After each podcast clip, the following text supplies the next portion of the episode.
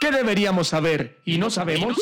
Mederi te recomienda en 5, 4, 3, 2, 1.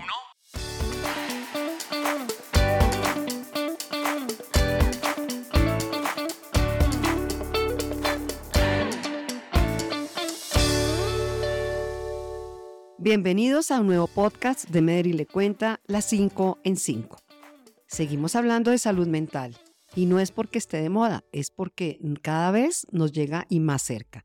Nos encontramos con el doctor Ariel Germán Alarcón Prada, psiquiatra, psicoanalista, psicoterapeuta de trauma psicológico, instructor de mindfulness, docente de psiquiatría de la Universidad del Rosario y escritor. Doctor, ¿qué es eso del sufrimiento emocional? Hola, Ana. muchas gracias por invitarme de nuevo a tu podcast. Y sí, realmente el sufrimiento emocional es algo que nos ha llamado la atención muchísimo, principalmente después de la pandemia. Y es esa sensación de disconfort, de no sentirme bien, de tener algo por dentro en el cuerpo y en el alma que me está haciendo sentir mal, que con lo que no puedo salir adelante, que me impide disfrutar de la vida, hacer lo que debo hacer, trabajar, relacionarme, disfrutar de lo que estoy haciendo. Pero reconocerlo, aceptarlo y mirarse a sí mismo es bien complejo. ¿Cómo identifico que yo puedo estar dentro de ese momento o ese espacio que usted está mencionando, doctor?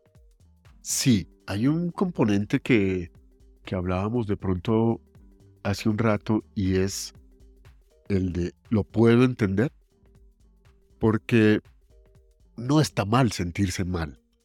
Esa idea de que estar siempre happy, happy, happy, no hay problema y yo sigo adelante aunque pase lo que pase. No, la vida es difícil.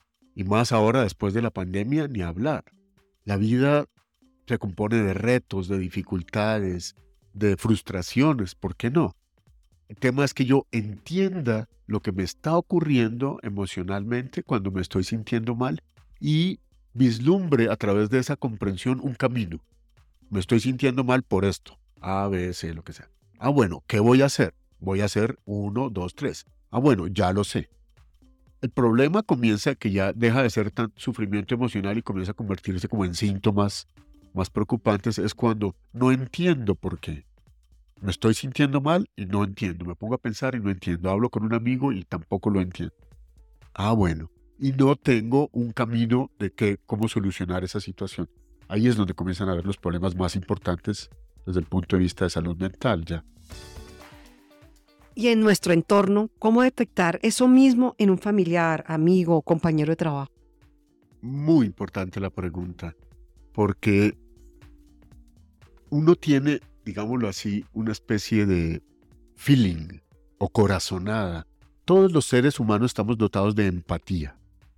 Incluso el más frío del mundo no es empático y podemos darnos cuenta solamente con la expresión facial o los movimientos corporales que quien está a nuestro lado no la está pasando bien. Ahora, el tema es llevar eso a la palabra, preguntarle y decirle, hey, ¿cómo estás? ¿Cómo te pasa? ¿Qué te pasa? Eh, ¿Puedo hacer algo por ti? Y ahí depende de la persona, del vínculo, la relación que haya, puede darse el lugar de que se dé una conversación muy importante para los dos o no, que haya un poquito de resistencia en ese sentido. Y si la persona se resiste y le cuesta abrirse, ¿qué hacer ante eso, doctor?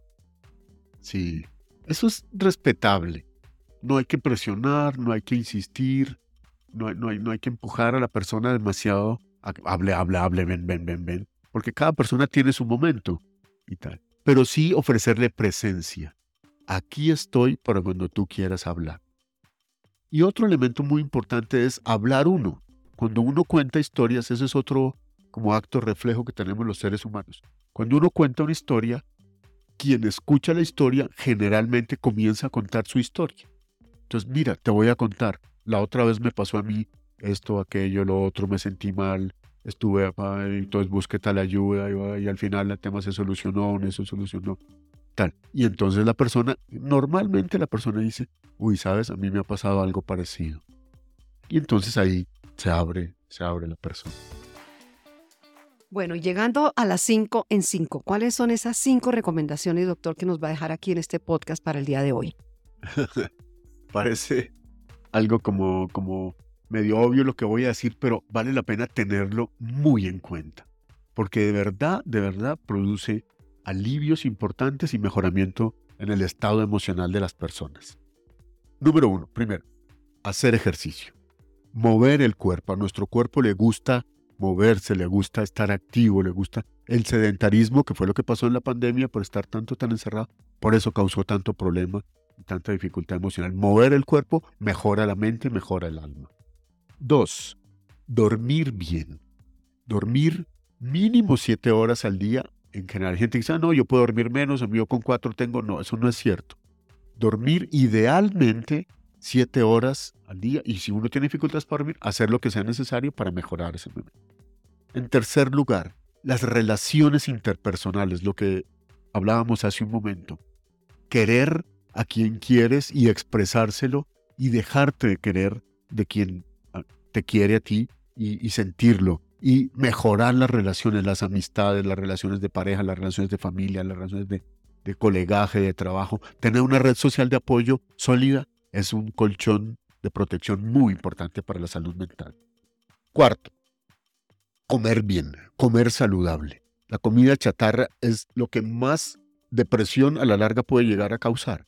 Entonces, pon atención a los dulces, a las harinas refinadas, a la chatarra, todo ese tipo de cosas y come frutas, verduras, ensaladas. Eso es lo mejor que puedes hacer, incluso para mejorar tu salud mental y tu funcionamiento cognitivo. Y en quinto lugar, si este tipo de situaciones no te funcionan y si a pesar de haber compartido con un amigo, con una amiga tus problemas, no te sientes bien, te sigues sintiendo mal, por favor consulta.